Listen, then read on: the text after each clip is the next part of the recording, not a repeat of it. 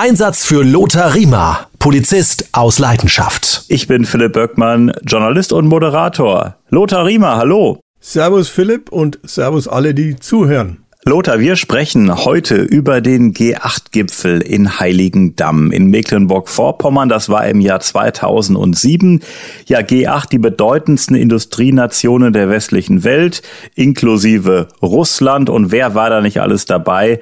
Für Frankreich Nicolas Sarkozy, für Deutschland Angela Merkel, für Italien Romano Prodi, für Russland Wladimir Putin, für Großbritannien Tony Blair, für die USA George W. Bush. Also also, äh, Lothar, das war ja schon die Creme de la Creme der Politiker. Ja, das mag schon sein. Bloß äh, wir waren ja das arbeitende Volk, wobei die Herrschaften und die Damen sicherlich auch gearbeitet haben. Aber bei uns ist das schon noch was anderes. Wir sehen die ja auch. Äh, kaum haben wir damit nichts zu tun. Äh, vielleicht jetzt gerade mal die Personenschützer noch ähm, von der Polizei her, aber ansonsten sind die ja abgeschottet und äh, wie gesagt, wir waren für die äh, Arbeit außenrum zuständig. Wie bist du denn da überhaupt reingeraten, dass du dabei warst? Ja, das Besondere war halt bei MacPom, also Mecklenburg-Vorpommern damals.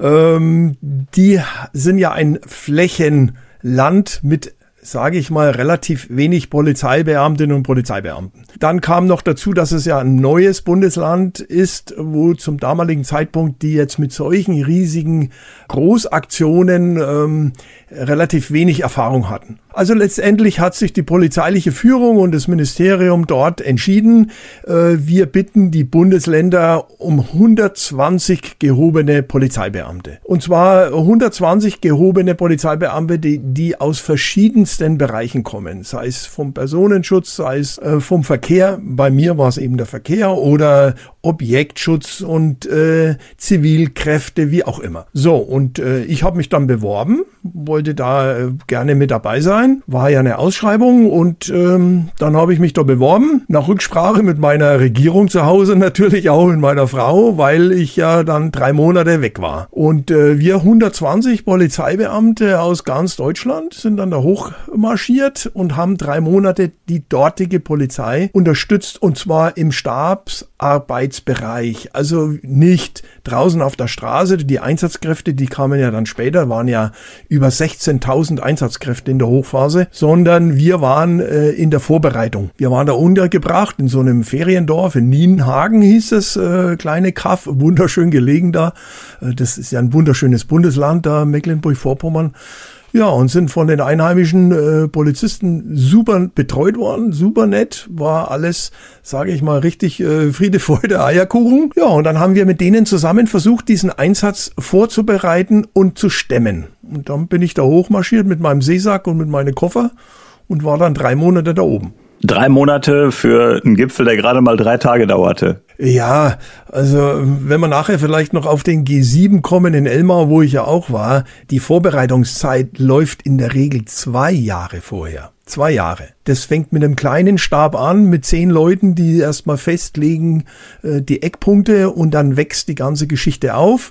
Dann kommen immer mehr Polizisten dazu und letztendlich hast du ja einen Stab von Hunderten von Polizeibeamten, die verschiedene Abschnitte, Abschnittsbereiche betreuen, vorbereiten und deswegen ist es in der Endphase dann drei Monate, wo man dann richtig ähm, Stabsarbeit machen muss, wo es dann in die Feinheiten geht, muss man ja auch Besprechungen abhalten mit den Stadtvätern. Und äh, sage ich jetzt mal, da lief ein Konzert in Heiligendamm dann noch plötzlich kam der Grönemeyer auf die Idee, äh, er möchte da im, im Stadtpark ein Konzert halten. Ja, das ist natürlich Wahnsinn. Da kommen tausende von Leute zum Konzert kurz vorm G8-Gipfel und also lauter solche Dinge sind da gelaufen, ähm, unabhängig jetzt der Demonstranten, die ja sich dann angekündigt haben und uns ja dann da richtig Ärger gemacht haben ne, in diesen Camps, die sich da breit gemacht haben. Aber gut, so war ich da, drei Monate. Du hast es eben schon äh, gesagt, du warst für den Verkehr zuständig. Wie muss ich mir das vorstellen? Was war da im Detail zu tun? Also ich sage ja immer spaßhalber, äh, ohne Verkehr geht ja gar nichts. Also das heißt, es geht ja schon mal los, dass du die Autobahnen frei halten musst, die Abfahrten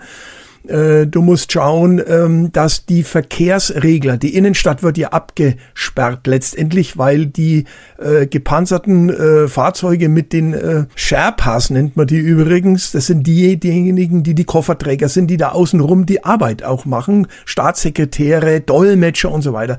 Die werden ja ständig hin und her gefahren. Das heißt, die Innenstadt, die Zufahrtswege müssen ja abgesperrt werden. Du brauchst Verkehrsregelungsmaßnahmen.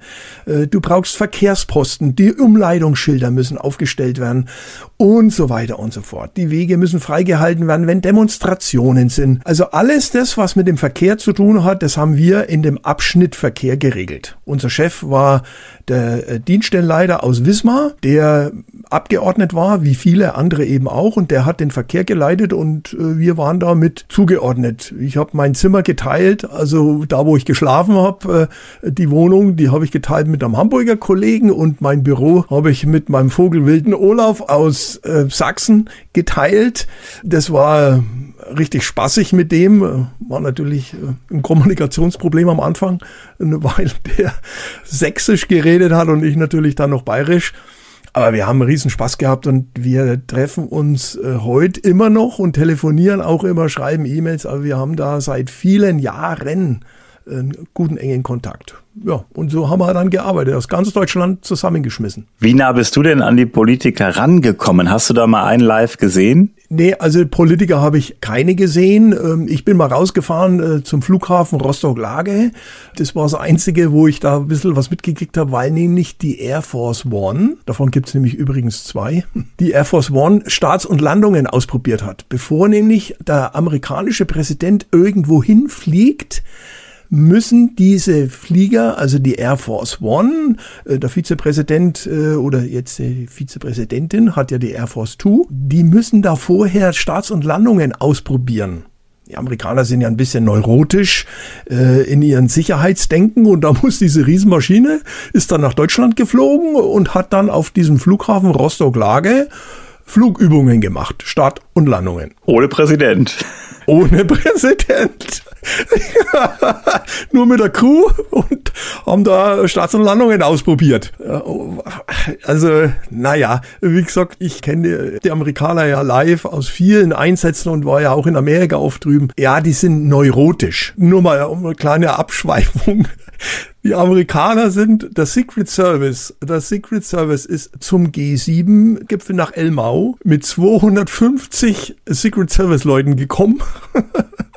Und die Angie Merkel mit 12. Das sind die unterschiedlichen äh, Verhältnisse. Ja, also äh, und dann ihre gepanzerten Fahrzeuge eingeflogen. Äh, da oben beim George W. Bush ja auch. Das ist ja immer das Gleiche, ne? Das ist neurotisch naja gut, sie sind halt so, wie sie sind. War denn Russland entspannter? Äh, der Russe, zumindestens damals, der Putin äh, war entspannter. Ich weiß nicht, ob er es jetzt noch so ist, so wie er sich im Moment aufführt.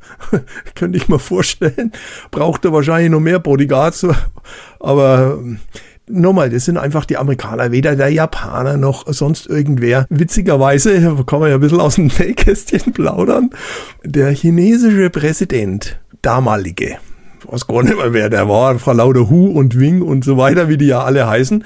Jedenfalls, dem ist im Hubschrauber immer schlecht geworden. Und dann hat er gesagt, also er will fahren. Und zwar von seinem Hotel aus, beziehungsweise vom Flugplatz aus. Und jetzt war aber das Problem, dass so viele Demonstranten die Autobahn blockiert haben, dass der Chinese jetzt nicht mit dem Auto nach Heiligendamm zum Hotel fahren konnte, sondern er musste mit dem Hubschrauber fliegen. Dann ist dem so schlecht geworden, und da mussten die auch mit dem Hubschrauber ganz niedrig äh, über, die, über die Straße fliegen. Also es war äh, wirklich schwierig. Es gab einen riesen politischen Aufschrei da und der Präsident muss unbedingt mit dem Auto und so. Und es ging aber nicht, weil die Demonstranten die Autobahnen blockiert haben. Und so, wir hatten damals ja noch nicht die 16.000 Polizisten da. Äh, du kannst ja nicht die ganze Autobahn alles freiräumen. Bestimmte Dinge sind polizeilich nicht mehr handelbar. Wie haben euch denn die Demonstranten das Leben schwer gemacht? Naja, es gibt ja ähm, zwei Arten von Demonstranten, sage ich jetzt mal so pauschal. Die einen, das sind die Friedlichen, denen geht's wirklich um Inhalte, von Greenpeace angefangen über über. Äh, wobei mit Greenpeace äh, hat es ja einen riesen Ärger dann noch gegeben äh, mit ihrem Schlauchboot. Aber das sind so, ich sage jetzt mal, die haben ein Anliegen und das bringen sie vor und das bringen sie friedlich vor. Und dann hast du halt die Berufsdemonstranten, die von einem Ding zum anderen fahren und halt immer Randale machen. Und diese Randale, die ist vorhersehbar. Das ist das Problem. Wie geht man damit um? Und äh, in MacPom ist man politisch anders damit umgegangen, wie dann zum G7, zum Beispiel in Garmisch unten in Schloss Elmau. Da ist man politisch anders aufgetreten, was zur Folge hatte, dass es bei uns halt keinen Ärger gegeben hat und in Rostock ja damals äh, Polizeiautos angezündet worden sind, die es waren ja äh, katastrophale Zustände da unten am Hafen. Da hat man äh, zu den Leuten zu viel Oberwasser gegeben. Aber das ist ein Politikum, das hat nichts mit polizeilicher Einsatztaktik zu tun, sondern die Vorgaben machen die Politiker. Und äh, wenn man sagt, wir wollen sehr liberal auftreten, ich sage jetzt nur Hamburg, Damals war der Scholz noch, unser jetziger Bundeskanzler war damals noch Bürgermeister. Äh, G20 äh, in Hamburg ist total aus dem Ruder gelaufen, weil man das von der politischen Seite her äh, sehr liberal gehandhabt hat. Und in äh, MacPom war es halt auch so, dass das relativ liberal, sage ich jetzt einfach mal, gehandhabt worden ist und auch im Vorfeld vieles zwar bekannt war, aber gesagt hat, naja, das lassen wir jetzt mal. Also man wusste, dass in diesen Camps sich äh, Leute bewaffnen mit Pflastersteinen und allem Möglichen, haben normale Klamotten angehabt und im Rucksack haben sie die schwarzen, es gibt ja diesen schwarzen Block, ne, der ist ja bekannt, also der Begriff schwarzer Block, und die haben ihre schwarzen Klamotten Hoodies und sonstiges im Rucksack drin gehabt. Und dann sind die auf die Demonstration als ganz normal gekleidete und schwuppdiwupp haben sie sich umgezogen und waren dann plötzlich der schwarze Block und selbst in LKWs waren dann die Pflastersteine gelegen. Dann sind die LKWs da gestanden, hat man hinten die Ladefläche aufgemacht und dann waren die Pflastersteine da. Wie bist du denn damit umgegangen, dass da äh, einfach irgendeine Demonstration auf einer Autobahn stattfand, dass sie einfach auf die Autobahn marschiert sind? Was macht man in so einem Fall? Ja, Kopfschütteln und weitermachen.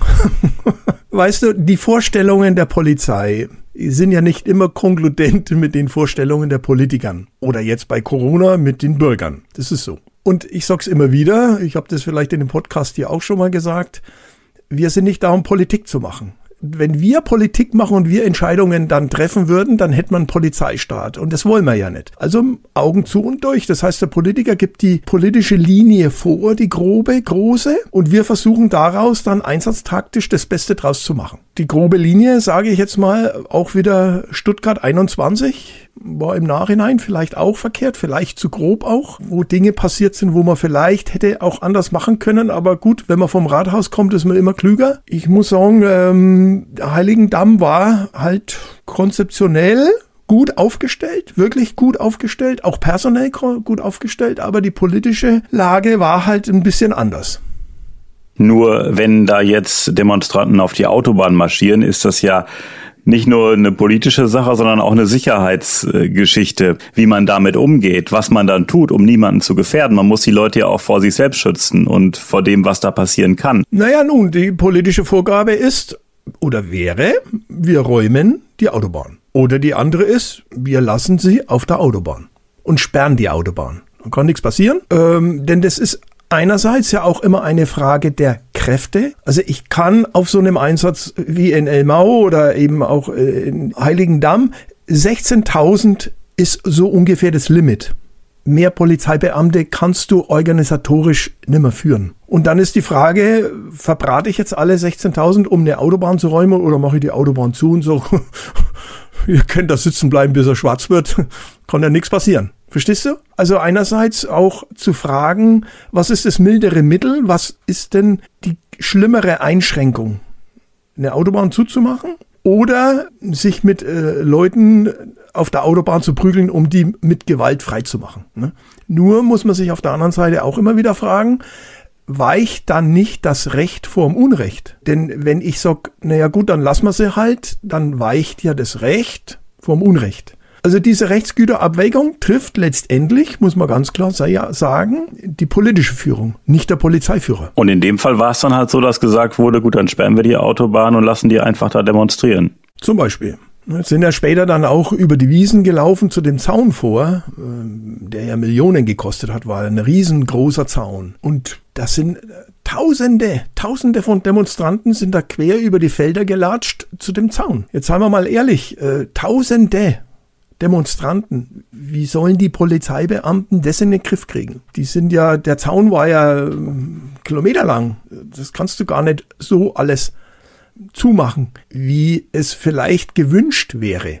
Das ging nicht. Also man kann nur bis zu einem gewissen Grad versuchen, eine Ruhe und Ordnung herzustellen und vielleicht im Vorfeld eben da schon äh, regulierend eingreifen. Aber ansonsten ist das Gebot der Stunde, wie kann ich die Störungen möglichst gering halten. Das ist einfach so. Was war denn äh, mit äh, Greenpeace und dem Schlauchboot los, hattest du eben angesprochen? Ich oute mich jetzt übrigens mal. Ich war äh, mit meiner Frau zusammen viele, viele Jahre bei Greenpeace. Passives Mitglied, fand ich toll.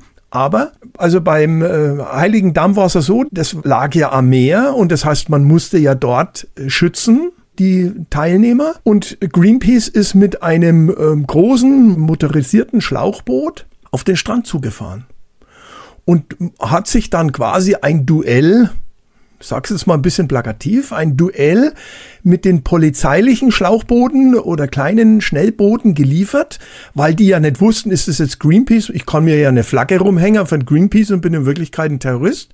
Geh an Land, pack meine Uzis und meine Maschinerpistolen aus, schmeiß meine Handgranaten und der Teufel ist los. Ne? Also muss ich versuchen, als Polizei diese Leute abzudrängen und Greenpeace ist auf die zugesteuert und es war wirklich dramatisch und lebensgefährlich. Also die haben sich, aber auch die Polizisten in wirklich lebensgefährliche Situationen gebracht. Und meine Frau hat mich dann Holz angerufen und gesagt, Lothar, wir treten aus. Also den Verein unterstützt man immer, solche Geschichten. Und Lothar, es gab ja den Greenpeace Fallschirmspringer der äh, ein EM-Spiel des deutschen Teams im Stadion in München gestört hat. Der äh, flog ja im Grunde genommen äh, vor Anpfiff in dieses Stadion. Genau. In die genau. Allianz Arena. Das ist so ein Spago. Das ist ja ein Wahnsinn. Ähm, also erstens mal muss man sich ja mal überlegen, das hätte ja auch ein Terrorist sein können. Und eigentlich hätten wir die Rechtsgrundlage gehabt, den wahrscheinlich abzuschießen. Ich sag's jetzt mal wirklich so platt, abzuschießen. Jetzt hat man Gott sei Dank eine Polizeiführung gehabt, die besonnen und gesagt hat, also wir gehen jetzt mal davon aus, dass es ein Greenpeacer wirklich ist und haben den dann unten festgenommen, unabhängig davon, dass der hätte ins Publikum fliegen können und also Schwachsinn, Schwachsinn hochziehen. Aber stell dir jetzt mal vor, es wäre kein Greenpeacer gewesen und der zündet da eine Bombe. Da hätten es den Polizeiführer in der Luft zerrissen. Weil diese Entscheidung trifft nicht die Politik. Diese kurze Ad-Hoc-Entscheidung vor Ort trifft dann der Polizeiführer. Das ist schon knackig, ne? Frag mich einfach, ähm, warum äh, ja Greenpeace sowas immer wieder macht, was ja sehr, sehr spektakulär, aber auch sehr, sehr gefährlich ist. Ich meine, dass der Mann da mit so einem äh, Motorschirm äh, in die Allianz Arena äh, springt äh, und äh, man weiß ja, dass da viel Polizei ist und auch bestimmt auch Scharfschützen bei so einem Spiel ist es ja auch in Sachen Sicherheit wichtig, äh, dass da genug Polizei vor Ort ist, die im Ernstfall schnell reagieren kann bei so einem Europameisterschaftsspiel. Aber warum macht Greenpeace das immer wieder? Ähm, lernen die nicht aus solchen Geschichten, die halt kontraproduktiv waren für sie? Da müsste die, äh, sage ich jetzt mal, Entscheidungsträger bei Greenpeace fragen. Ich sage, meiner Meinung nach gibt es halt radikale Kräfte in dieser Organisation und die haben halt manchmal die Oberhand und meinen halt mit solchen spektakulären Aktionen auf sich und ihre Ideen, Vorstellungen aufmerksam zu machen. Und, das muss man natürlich auch sagen, Fundraising. Also da geht es um Spendengelder wer laut klopft und wer halt laut rumschreit, der kriegt vielleicht die meisten Spendengelder. Ich kann mir das auch nur so vorstellen, dass sie halt immer wieder sich zeigen müssen, so wie halt die Künstler, die Schauspieler auch immer wieder irgendwo sich zeigen müssen in der Öffentlichkeit, bei Instagram oder sonst wo, damit sie wahrgenommen werden. Und so ist es bei Greenpeace wahrscheinlich auch. Und das sind aber keine, sage ich jetzt mal, liberalen oder vorsichtigen Kräfte, die sagen, Mensch Leute, das könnt ihr doch nicht bringen. Das ist ja ein Wahnsinn. G8, ich habe es gerade nochmal nachgelesen, 25 Aktivisten von Greenpeace näherten sich in elf Schlauchbooten der Sperrzone. Äh, von denen drei Boote vorübergehend in die Sperrzone eindrangen. Alle Boote wurden von der Wasserschutzpolizei abgefangen, die letzten zwei auf Höhe von Kühlungsborn. Ein Schlauchboot wurde dabei von der Polizei gerammt, vier Aktivisten gingen über Bord. Äh, also äh, das ist ja schon eine Nummer gewesen, die hätte ganz böse ausgehen können. Ähm, laut Greenpeace wurden drei Personen verletzt, die ins Krankenhaus gebracht werden mussten. Zwei Aktivisten wurden an Land nahe der Seebrücke von Kühlungsborn festgenommen.